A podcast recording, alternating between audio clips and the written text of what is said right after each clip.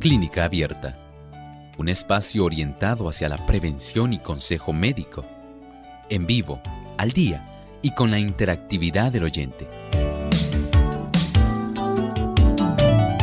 Clínica Abierta, poniendo al doctor a su alcance para un diálogo claro y honesto, porque nos importa su bienestar y salud.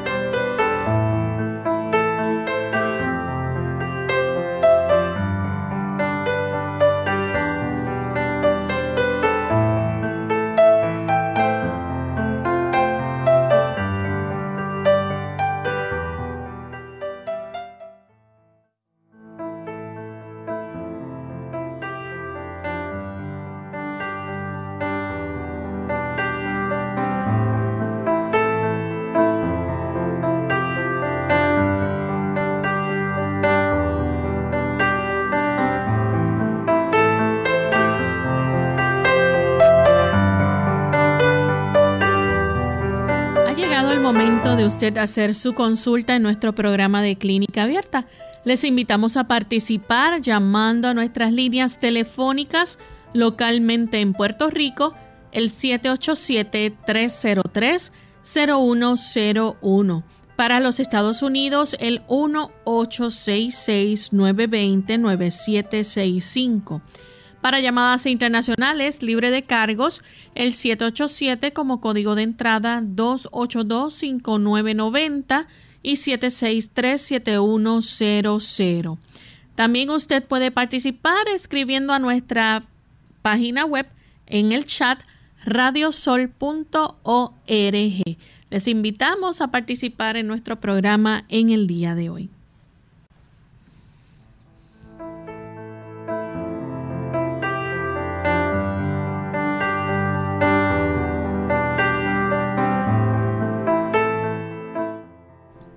Un saludo muy cordial a todos nuestros amigos de Clínica. Nos sentimos felices nuevamente de tener esta oportunidad para compartir con cada uno de ustedes amigos, hoy donde usted se convierte en el protagonista de nuestro programa y puede hacer su consulta. Así que desde ya pueden comenzar a comunicarse, enviarnos sus preguntas a través del el chat o participando a través de la línea telefónica. Queremos enviar un saludo cordial a todos nuestros amigos que nos sintonizan en diferentes países. Hoy en especial nuestro saludo va hacia Nueva York. A través de la voz de la verdad nos escuchan y también queremos enviar saludos a todos aquellos que se encuentran conectados ya sea a través de el, donde usted esté escuchando Clínica Abierta, ya sea en su casa, en la radio, a través del Internet, esperamos ser de bendición. Y le damos también una cordial bienvenida al doctor Elmo Rodríguez. ¿Cómo está, doctor? Muy bien, saludos cordiales, Lorraine. También saludamos al equipo de trabajo. Y por supuesto, muy agradecidos porque ustedes están con nosotros en esta edición donde usted puede hacer su pregunta. Así es. Vamos en esta hora a escuchar el pensamiento saludable para esta ocasión. El pensamiento saludable dice así.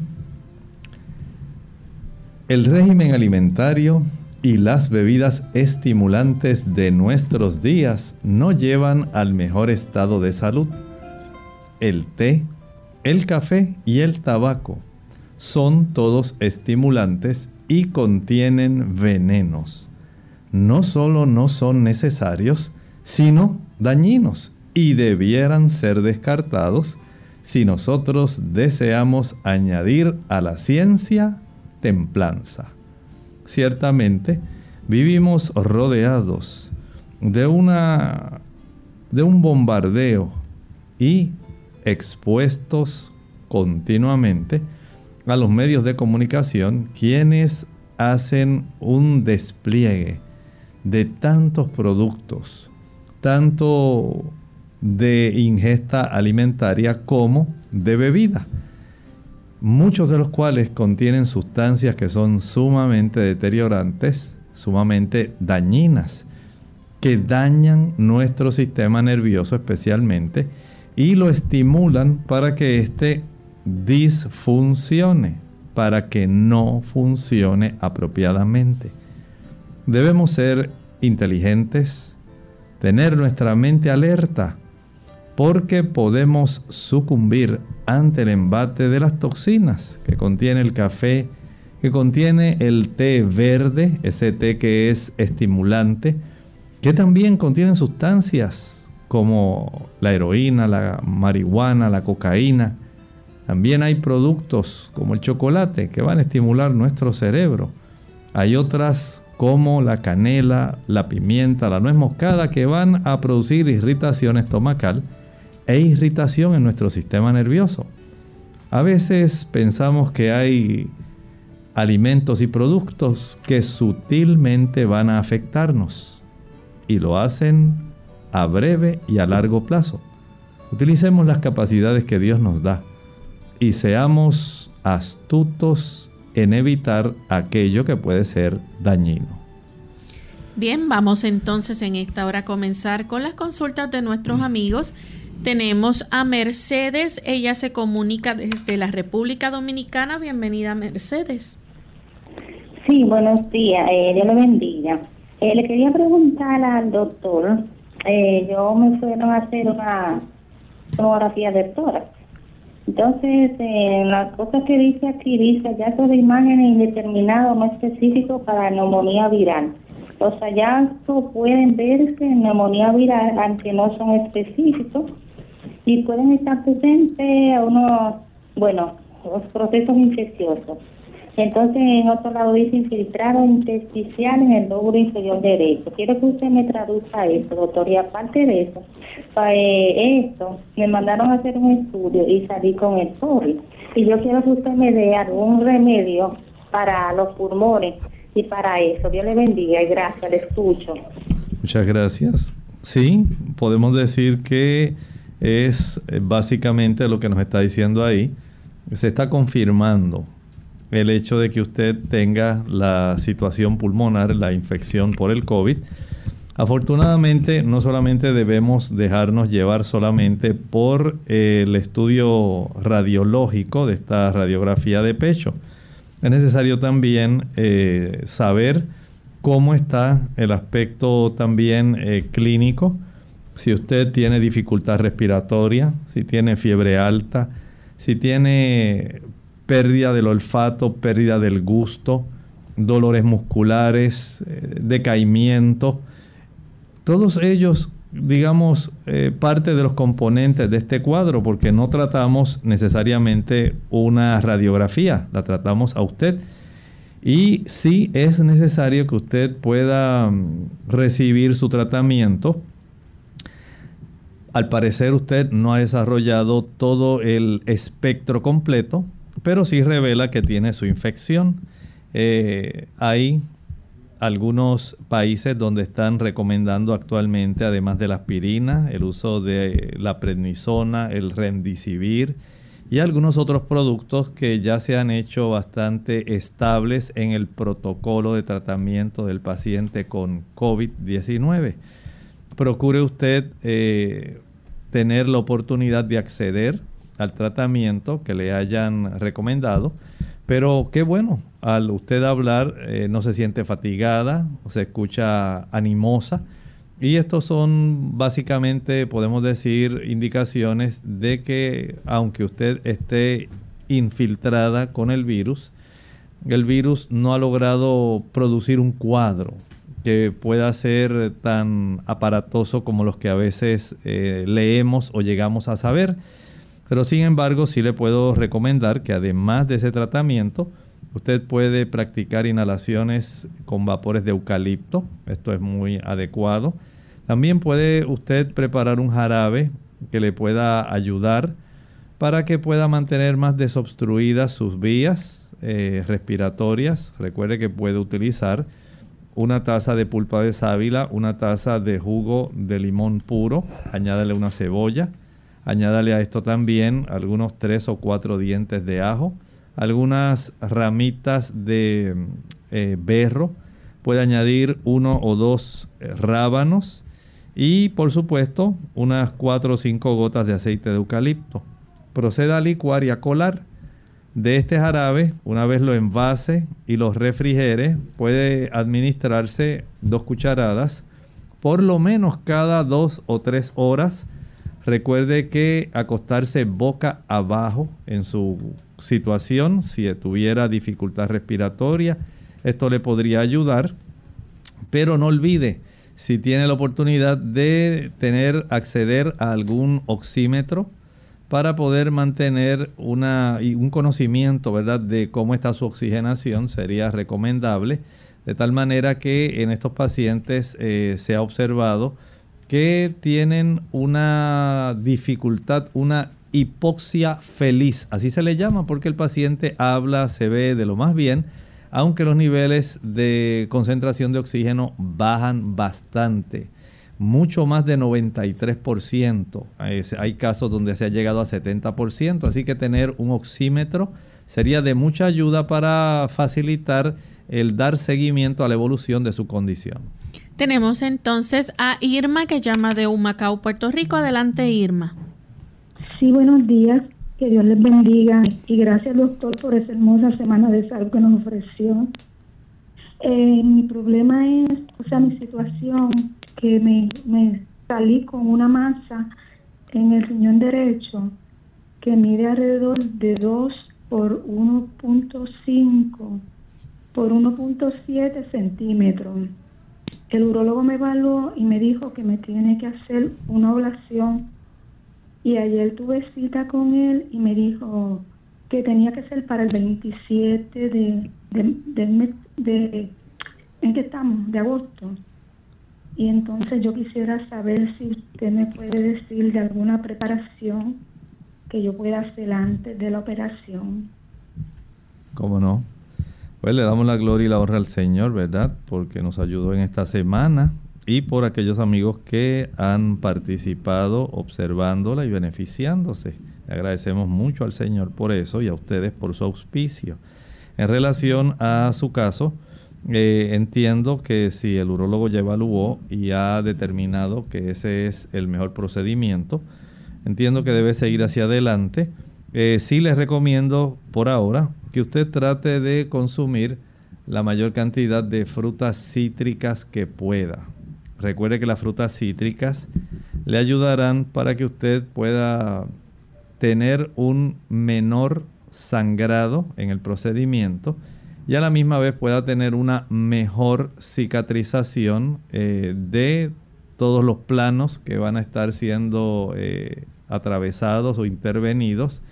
A la misma vez le provee la vitamina C que se encuentra en estas frutas cítricas. Principalmente les recomiendo la piña bastante y aunque la, papaya tiene menos vitamina C, pero nos ayudan también para que su cuerpo esté suficientemente cargado de tal manera que los procesos de inflamación se puedan reducir suficiente. Hacemos nuestra primera pausa y al regreso continuaremos con más de sus preguntas. Durante 100 años, los higienistas dentales han prevenido enfermedades y han mejorado la salud bucal. La enfermedad periodontal es prevenible, pero igual un 75% de estadounidenses sufren de ella en alguna forma. La higienista dental registrada Diana Macri, instructora clínica de la Escuela de Odontología de New York University, dice que los higienistas dentales son la primera defensa contra la enfermedad periodontal y otros problemas de salud bucal. La salud bucal afecta su salud total y es importante seguir un plan sencillo de cuatro pasos para cuidar Mucha placa ocurre en la línea de la encilla. Cepilla allí en un ángulo de 4 o 5 grados con movimiento rodante y vibrante por dos minutos dos veces al día. También es importante limpiar con hilo dental, enjuagar y hasta masticar chicles sin azúcar para prevenir las caries. Recomiendo visitar a su higienista dental dos veces al año porque son claves para detectar y prevenir la enfermedad bucal que puede llevar a graves problemas de salud. Para más información visite adha.org diagonal NDHP. Les habló David Cromet. Oro para la salud. Los hay de suave aroma y sutil sabor, ya que el aceite de oliva ofrece una amplia gama para aderezar ensaladas y acompañar cualquier platillo, dado que es un componente fundamental para la dieta diaria por las importantes bondades que aporta al organismo. Por mucho tiempo se ha conocido como el ingrediente indispensable de la dieta mediterránea. El aceite de oliva es el más rico en ácido oleico, grasa monodesaturadas con efectos benéficos sobre el colesterol, ya que baja las tasas de LDL o colesterol malo y aumenta las de HDL o colesterol bueno, lo que constituye al aceite de oliva en un protector cardiovascular natural. Cabe destacar que a lo largo de varias investigaciones se ha comprobado que consumir aceite de oliva previene la muerte celular, ya que entre sus componentes cuenta con una gran cantidad de antioxidantes. Los beneficios del aceite de oliva, gracias a los fenoles, actúan previniendo el envejecimiento y mejora las expectativas de vida. El aceite de oliva es uno de los ingredientes que sobresalen la gastronomía del siglo XXI por su sabor, sus indudables beneficios para la salud y el bienestar.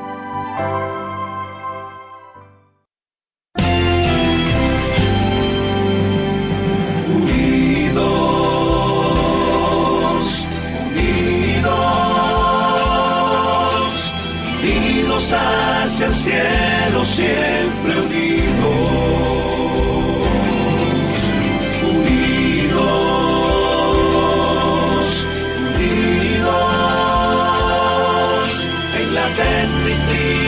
De la verdad,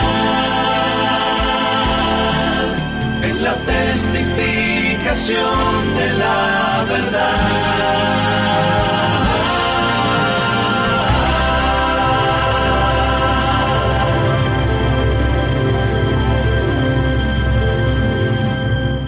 Ante el nuevo coronavirus COVID-19, nuestra actitud debe ser no colapsar los sistemas de salud. Debemos reconocer los síntomas y llevarnos de las instrucciones que está ofreciendo el Ministerio de Salud Pública. El mensaje es, la vacuna eres tú. Según cómo te comportes, podemos evitar la propagación del virus. Este es un mensaje de esta emisora.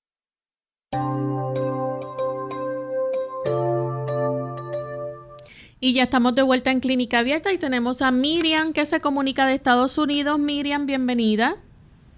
Sí, muchas gracias. Muy buenos días.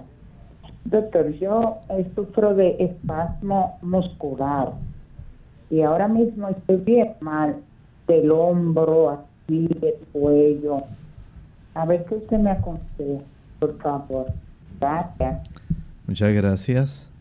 Le podemos recomendar en esos casos que usted se aplique una compresa caliente. La compresa caliente relaja la musculatura de tal manera que las fibras musculares puedan tratar de buscar nuevamente la longitud eh, que no contiene en estos momentos por estar contracturada.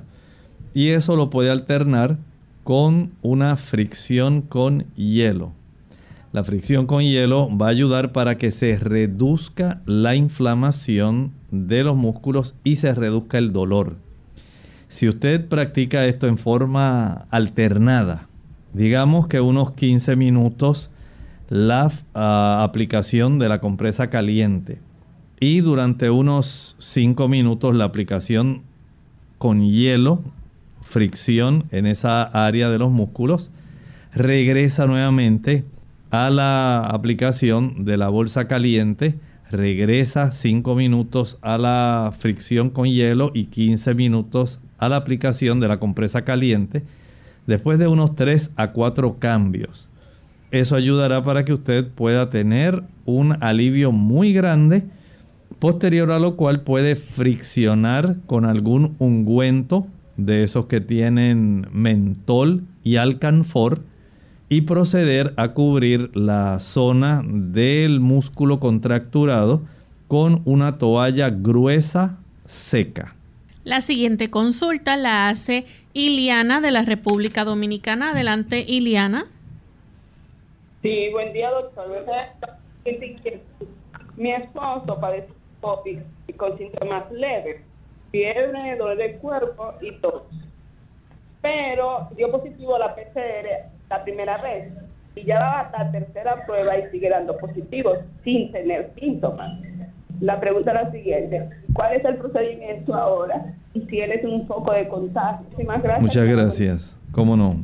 Los pacientes, mientras esta prueba salga positiva, aun cuando ya no tenga todo el cuadro, puede seguir siendo un foco de contagio.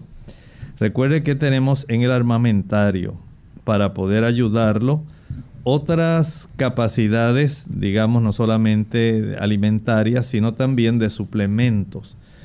Digamos que él ahora eh, puede aumentar el consumo de cebolla. La cebolla es rica en un flavonoide llamado quercetina. La quercetina, al igual que el suplemento del mineral llamado zinc. Así que tenemos un bioflavonoide, quercetina. Tenemos un mineral, el zinc, tenemos también un antioxidante muy poderoso que se está utilizando mucho para ayudar en estos casos, la N-acetilcisteína, el NAC de 600 miligramos también es muy adecuado. Tenemos la vitamina C que puede ayudar eh, especialmente en los eh, coronavirus de la influenza. No estoy diciendo necesariamente en el coronavirus del COVID-19 pero el cuerpo adopta una mayor capacidad combativa por el aumento en la producción de interferón. Esto es muy importante. También es muy útil en este tipo de pacientes el que usted tenga una alimentación que no facilite el que la replicación viral pueda persistir, aunque usted no tenga en este momento, digamos ya usted pasó la viremia inicial, no podemos facilitar por una debilidad del cuerpo la oportunidad de que él continúe eh, sin poder básicamente eliminar ese virus. Sería útil que usted pudiera evitar todos los productos azucarados, todos los productos azucarados los productos azucarados van a facilitar que la reproducción del virus continúe. Por otro lado, eh, impide que la capacidad de los macrófagos dentro del cuerpo puedan estar listos para engullir. Eh, procure que él pueda, si ya está libre de estos síntomas, salir al aire libre y pueda practicar inhalaciones lentas y profundas, la mayor cantidad que pueda, ya que el nosotros poder facilitar una respiración bien aeróbica y con profundidad, eh, inhalando buenos volúmenes de aire fresco, limpio, exterior, esto ayudará para que se puedan hacer productos que faciliten la peroxidación de sustancias que son eh, capacidades químicas que tienen nuestras células también para aniquilar el virus. El descanso es esencial. Una buena ingesta de agua es muy importante. Evite el uso de aquellos productos que pueden facilitar la inflamación por ejemplo, el uso del café inflama.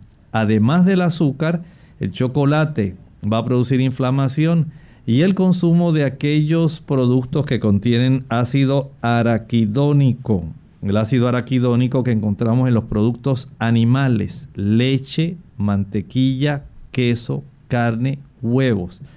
facilita el que haya una mayor cantidad de inflamación que se suma a la que el COVID normalmente produce, especialmente cuando llega a estar en contacto con los neumocitos tipo 2 dentro de nuestro alveolo.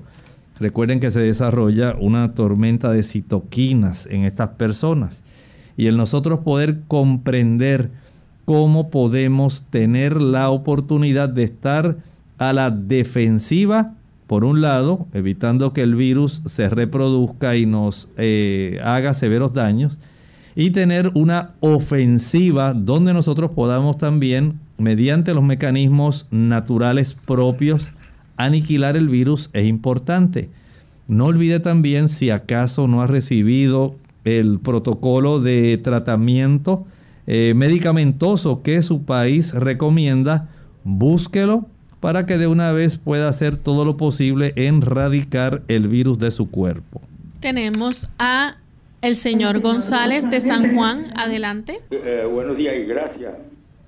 Mire, las habichuelas o granos secos que se compran en bolsas, eh, escuché bien, no, no es bueno consumirlo porque la habichuela hay que blandarla, reconstituirla y, este, la habichuela en el proceso de secarlo eh, pierde muchas propiedades necesarias como enzimas y otras cosas. Este, y, una vez seca ya deja de ser la habichuela, es semilla de habichuela y eh, contiene alto contenido de estrógeno. ¿Es esto cierto? Gracias. Muchas gracias. Yo le diría que usted puede seguir confiadamente ablandando sus habichuelas. No hay ningún problema.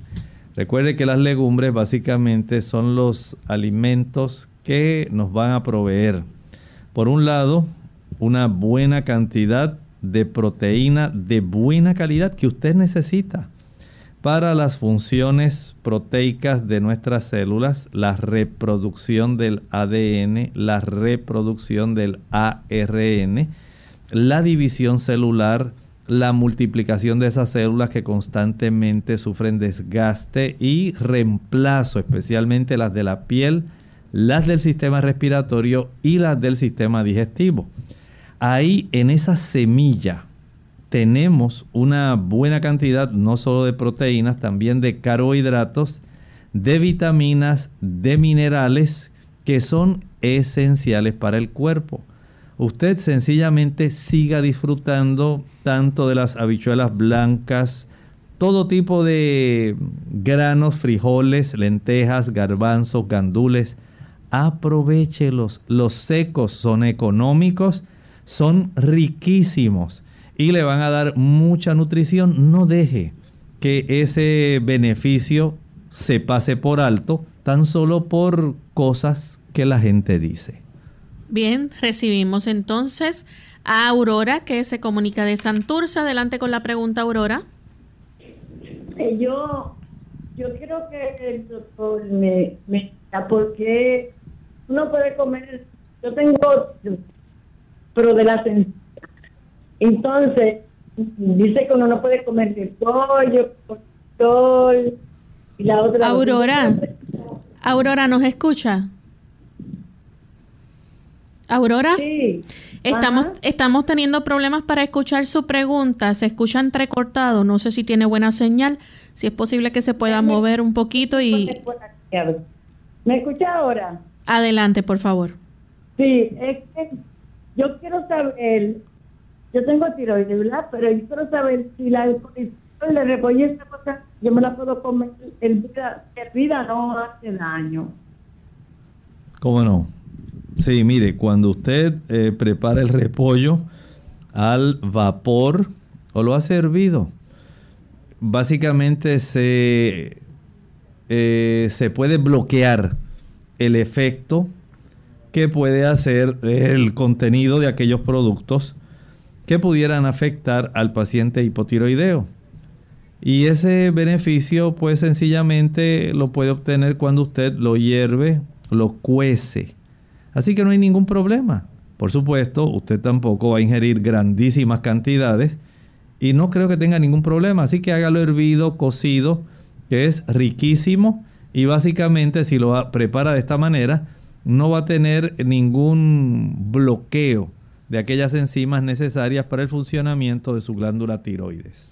Hacemos una pausa y al regreso continuaremos con más de sus consultas. Golpes en la cabeza. Hola, les habla Gaby Zabalúa Godard con la edición de hoy de Segunda Juventud en la Radio, auspiciada por AARP. Todos los años, Dos millones de personas se golpean la cabeza.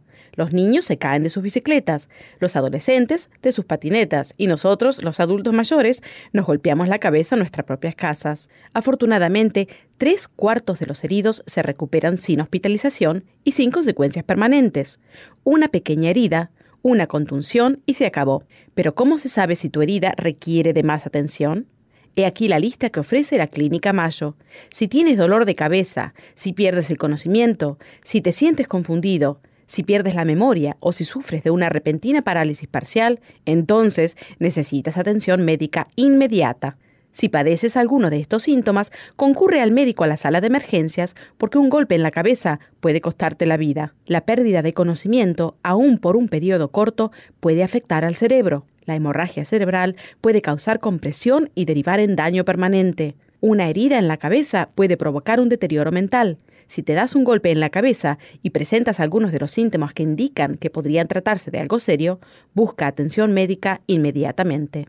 El patrocinio de AARP hace posible nuestro programa. Para más información, visite aarpsegundajuventud.org. Nuestros apetitos e inclinaciones fueron establecidos divinamente y cuando fueron dados al hombre eran puros y santos.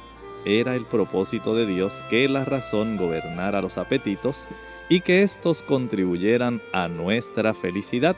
Y cuando están regidos y controlados por una razón santificada, son santidad a Jehová.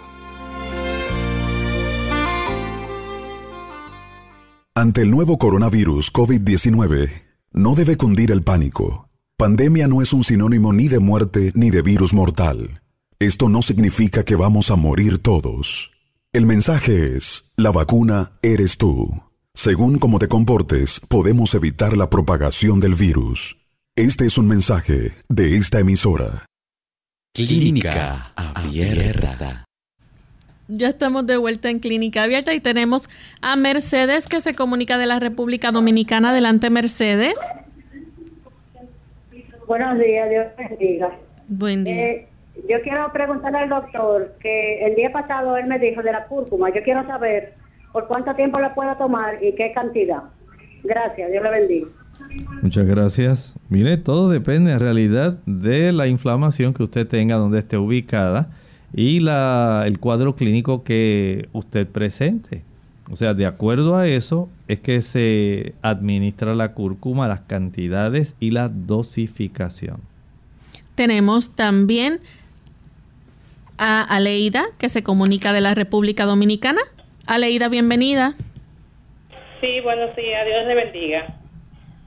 Doctor, yo me hice una sonografía y salí con estatiosis hepática leve y una leve calientasis renal derecha. ¿Qué usted me aconseja para tratarla? Bueno, eh, según entendí, salió con fasciola hepática. Fue lo que comprendí.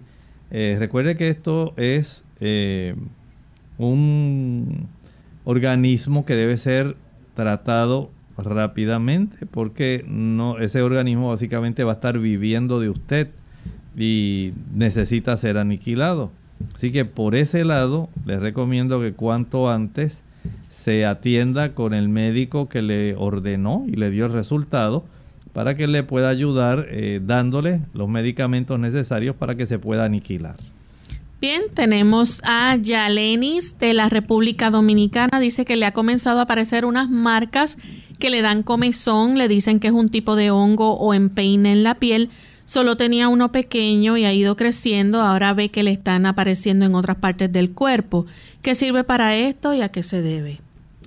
Bueno, si ella ya sabe que tiene este tipo de micosis u hongo en su piel, eh, sospecho que ya le deben haber recomendado algún tipo de antimicótico, que hay una diversidad de antimicóticos eh, que son útiles para poder aniquilar esto. En ocasiones, los, las personas a consecuencia del rascado pueden también desarrollar eh, infecciones bacterianas. Digamos, hay una sobreinfección. A consecuencia del rascado y las lesiones que se producen eh, por el mismo, se pueden inocular bacterias que entonces agravan la situación de la micosis que ya está y más ahora tenemos el problema también de la infección bacteriana. Lo único que le puedo recomendar en este momento, en lo que usted vuelve a ir, recuerde que esto no es cuestión de que le recomiende el vecino, su mejor amiga o algo así. Vaya al dermatólogo. Deje que él eh, tenga una evaluación, verifique qué es lo que está ocurriendo.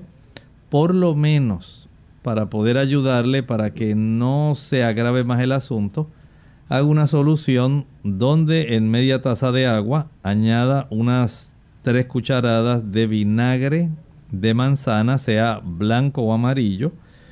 Eh, mueva muy bien y con esto empape una, con esta solución empape una gasa que puede friccionar sobre las zonas donde está la supuesta micosis y el empeine.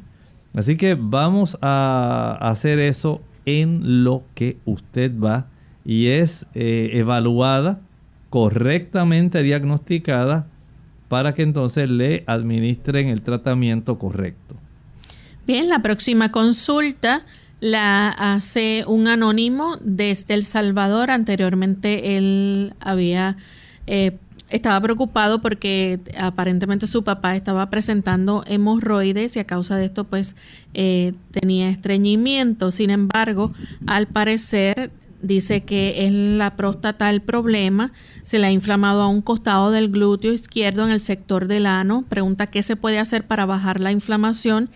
Eso ha provocado el estreñimiento. Actualmente está buscando un médico para llevar a su papá. También le consultó a una amiga doctora que le dice que puede ser quizás un absceso que va desde el glúteo hasta abajo de los testículos. ¿Qué le puede recomendar, doctor? Pienso que debe ir a revisarse. No se conforme solamente con una sospecha. Es probable que sí, que sea un absceso que esté desarrollándose. Eh, si usted desea saber con precisión pues debe llevarlo al médico que le haga una evaluación completa en esa área. Eh, este le podría ordenar, si fuera necesario, un estudio, por ejemplo, un ultrasonido pélvico, para poder detectar si acaso hubiera algún involucramiento de otras estructuras eh, en esa área. Eh, también la palpación es indispensable, la observación de tal manera que se pueda tener el diagnóstico más preciso, el ordenar algunas pruebas sanguíneas para saber cómo está la cifra de glóbulos blancos, si está elevada, si cómo está la distribución de los neutrófilos en relación a los linfocitos. Todo eso es esencial. Pero si el paciente no es visto, no es examinado, el asunto se pone muy difícil porque entramos tan solo a tratar de adivinar la razón. Por lo tanto, llévelo al médico y deje que le hagan una buena evaluación. Tenemos a Nidia de Estados Unidos. Tiene una compañera de trabajo que su vientre se le agrandó y al ir al médico y hacer los estudios pertinentes se descubrió que ella tiene siete úlceras en el estómago. Le dan náuseas y después que come siente que la comida se le sube eh, está desesperada y, ha venido donde ella a buscar ayuda. Bueno, sospecho que si ella fue vista por el médico y se le descubrieron las siete úlceras, debe estar recibiendo ya un tratamiento para poder eh, sanar esas úlceras, bajar la inflamación, reducir la cantidad de ácido que debe tener. Eh, y me imagino que le habrán hecho también sus pruebas para Helicobacter pylori sí podemos comprender que nosotros alterando algunos factores podemos ayudar nuestro cuerpo para que éste tenga mejoría, eso sería excelente. Por ejemplo, esta paciente, número uno, debe controlar su temperamento si es una persona muy ansiosa, si es una persona muy estresada. Si no hace eso, la acidez va a continuar. Si esta persona también evita el consumo de café, el consumo de chocolate, el consumo de chile, ají picante, canela, clavos, nuez moscada, pimienta, el uso de el glutamato monosódico, el consumo de la salsa catsup o ketchup, el consumo de la mayonesa, evite el chocolate, el café, el alcohol, el tabaco y los productos ricos en azúcares. Esta persona tiene una gran probabilidad de mejorar, pero si no lo hace así, entonces el asunto, su situación va a continuar no es normal que una persona desarrolle siete úlceras en el estómago. Tiene que haber unas situaciones bastante difíciles para que esto pueda desarrollarse. Y no podemos pretender ahora que en una semana se curen siete úlceras. No nos especifica si se le ha hecho la prueba del Helicobacter pylori, que es esencial en estos casos saber para administrarle un fármaco o los fármacos que se recomiendan el cambiar la alimentación, aumentar el consumo de papa, el consumo también eh, de calabaza, el consumo de chayote, el consumo de zanahoria, facilita que se pueda mejorar el epitelio de la mucosa gástrica. También el tomar el agua de papa va a licuar dos tazas de agua con una papa cruda pelada y una vez licúe y cuele, ingerirá media taza en ayuno 30 minutos antes del desayuno, media taza media hora antes del almuerzo, media taza media hora antes de la cena y media taza al acostarse cada día. Esto lo tiene que practicar no por una semana, no por dos semanas, no por tres semanas. Lo va a hacer por siete semanas. Teniendo en mente que debe bajar las tensiones emocionales, que debe participar de este tipo de alimentación que mencioné y evitar las, los productos que son irritantes para que usted pueda tener mejoría. Si no lo hace así, lamentablemente creo que pasará mucho tiempo antes que sus úlceras sanen. Bien, la siguiente consulta la hace una anónima de México de 63 años. Dice que usted le recetó un jarabe para expulsar flema que lleva una taza de sábila, una taza de jugo de limón, una cebolla morada, tres dientes de ajo y algunas ramas de berro y cinco gotas de aceite de eucalipto, pero padece de gastritis y colitis y el jugo de limón le da mucho ardor en el estómago. ¿Cómo puede tomar el jarabe para que no le perjudique? Bueno, muy sencillo. Hay personas que utilizan mejor el jugo de lima. La lima es dulce y generalmente eh, no irrita el estómago. Si aún así preparándolo con el jugo de lima, usted nota que le afecta, pues no utilice, obvie este ingrediente y hágalo con el resto de los ingredientes. La próxima consulta la hace Patty de Estados Unidos, desde California. Dice, ¿cómo puedo manejar las migrañas oculares? No consumo lácteos, carne, etcétera. También si hay forma de escuchar los programas especiales de salud de la semana pasada. Bueno, le adelantamos que los programas de salud, la jornada de salud, está disponible en el Facebook. Usted puede entrar buscando Radio Sol 98.3 FM y ahí puede encontrar los temas de la jornada de salud de cada noche que dio inicio, doctor, el sábado primero de, primero agosto. de agosto y finalizó el 7 de agosto. Así que puede buscarlos a través de la página de Facebook. Están disponibles. El doctor le contesta su consulta. En las migrañas oculares, las personas tienden a ser muy sensibles a la luz intensa. Y esto desencadena ese tipo de situación. En estas personas, aunque usted no consuma lácteos ni carne, recuerde que el evitar el queso, especialmente el queso maduro, el queso rico en histamina, puede facilitar el que esto se desencadene. El uso del chocolate también debe ser evitado. Son dos eh, razones, ¿verdad? Por las cuales usted, por ejemplo, evitar el consumo de mole. El mole tiene mucho chocolate que puede ser perjudicial para usted y a veces la cantidad de especies que se utilizan, especias, perdón, que se utilizan para aderezar algunos platos pueden también desencadenar el desarrollo de migraña.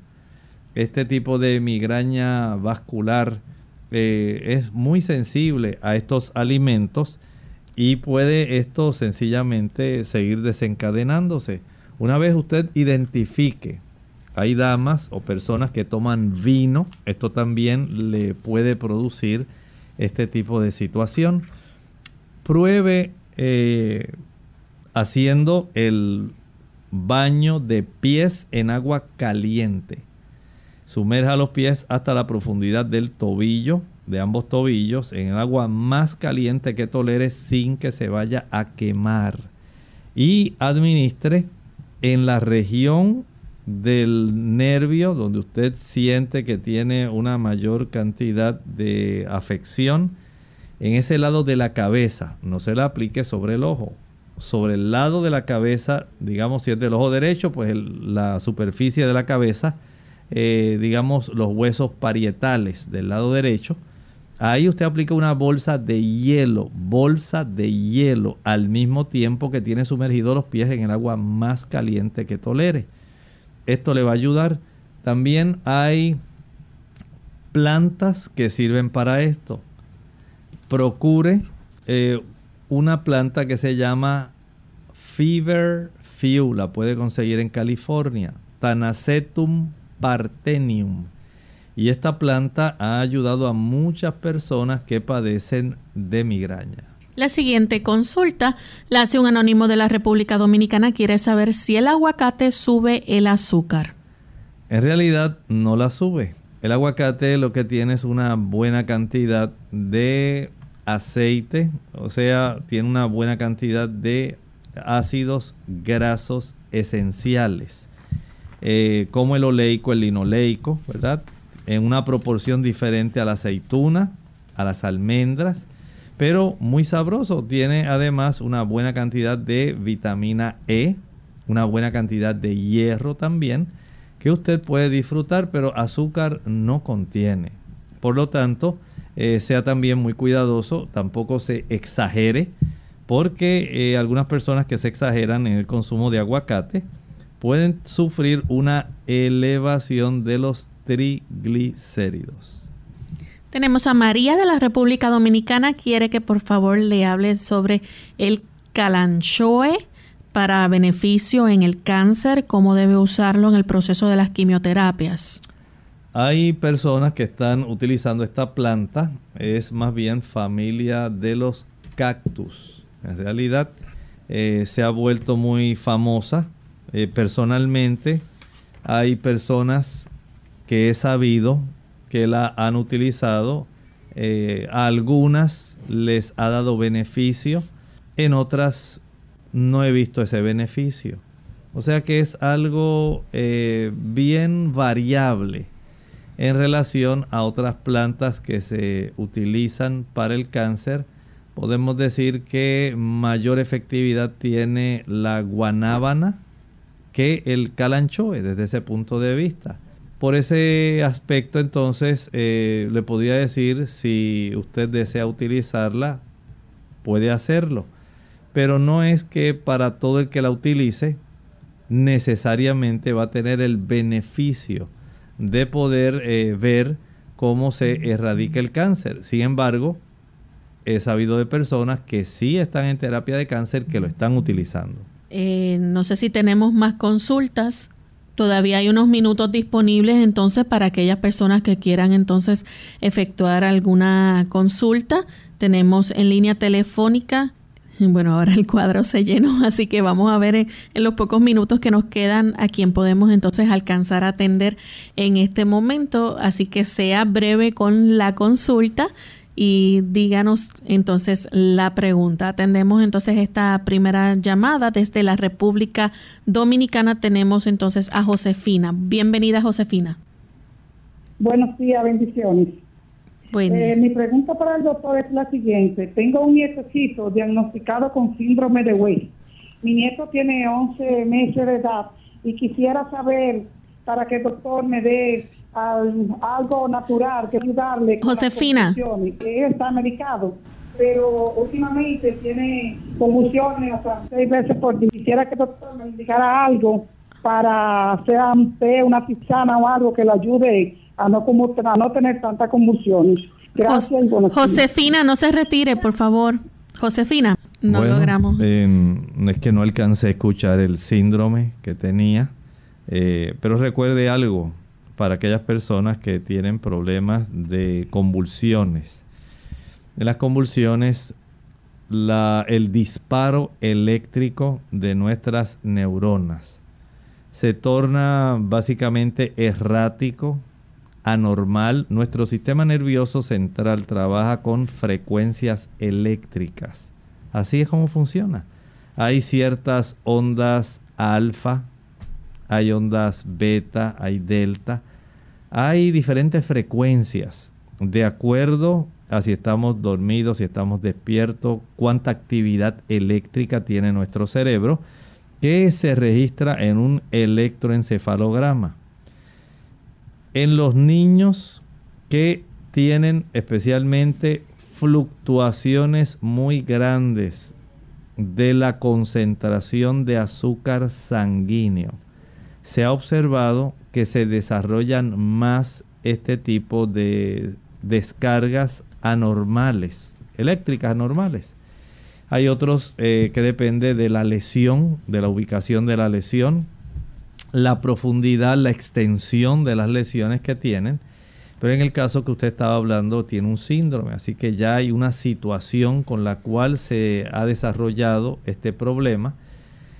Para facilitar, lo que voy a hablar es en términos generales, no estoy diciendo que esto sea el tratamiento para la condición particular que usted nos está presentando porque no alcancé a escuchar el nombre del síndrome, pero usted puede tratar de mantener lo más estable posible la capacidad de alimentación del niño, dándole una mayor cantidad de cereales que sean integrales, porque los cereales integrales, al estar asociados con fibra, eh, la molécula del carbohidrato, vamos a facilitar que se pueda mantener una concentración sanguínea de glucosa más estable y esto beneficia a las neuronas ya que nuestras neuronas tienen como único combustible principal la glucosa. Así que mantener esa cifra de glucosa a nivel del sistema nervioso central lo más estable posible es un beneficio para estabilizarlo. Por otro lado, el consumo de aguacate. El aguacate ayuda mucho especialmente para el neurotransmisor principal de la corteza cerebral. Se llama acetilcolina. El aguacate es muy útil para ayudar en una provisión de este tipo de sustancia, de la formación de este neurotransmisor. El utilizar vitamina B6, alimentos ricos especialmente las legumbres, Hablamos de habichuelas blancas, negras, pintas rojas, lentejas, garbanzos, gandules, frijoles. Son muy buenas para ayudar en ese aspecto. En algunos casos he sabido de personas, por ejemplo, que utilizando el extracto líquido de raíz de valeriana han tenido beneficio para facilitar que haya un mayor eh, sosiego, podemos decir así, una menor actividad eléctrica impropia. Y así hay una serie de extractos del sistema de plantas que se utilizan para el sistema nervioso, pero todo depende de cuál sea el tipo de situación que está desencadenando. No piense que esto es algo tan fácil como para decir, deme un producto que me quite las convulsiones. En realidad no funciona de esa forma. Tenemos a María desde Cataño, Puerto Rico. Adelante, María. Buenos días, es para que el médico me pueda aconsejar de un espolón que tengo debajo del pie en el talón y adicional tengo este un hongo un dedo en el mismo dedo del pie a ver qué puede aconsejar qué puedo hacer. ¿Cómo no? Muchas gracias. Lo primero que le aconsejamos es que usted pueda bajar peso si está sobrepeso todo el peso que usted tenga en exceso va a facilitar el que se puedan desarrollar estructuras que se producen a consecuencia de la inflamación. Eso es generalmente lo que da oportunidad para que se vayan desarrollando este tipo de estructuras tan molestas, ¿verdad? Especialmente en el talón del pie.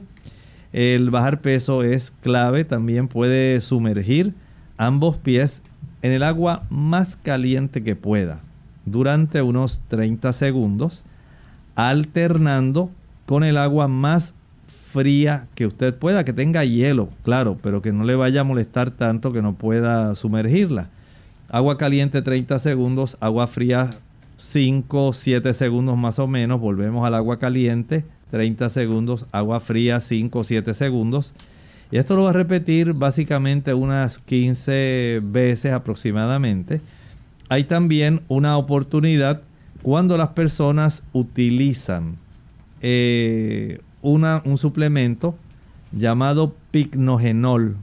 El picnogenol es un antioxidante que puede facilitar el que este tipo de espolones puedan ir básicamente reduciéndose y desapareciendo. Pero si usted lo toma, el picnogenol, pero no baja peso o sigue utilizando tacones muy elevados, el problema no va a desaparecer.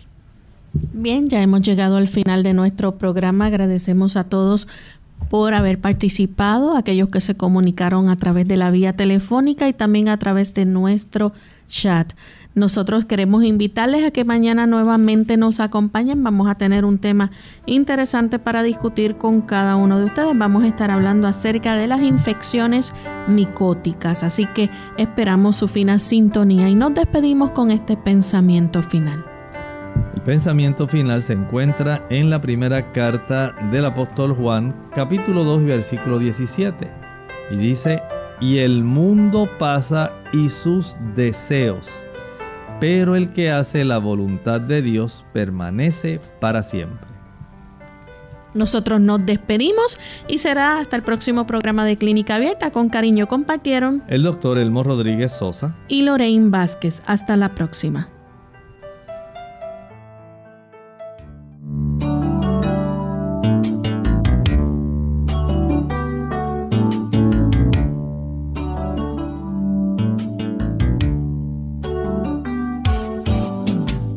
Abierta. No es nuestra intención sustituir el diagnóstico médico. Antes de poner en práctica cualquier consejo brindado en este programa, usted debe consultar con su médico. Hasta la próxima.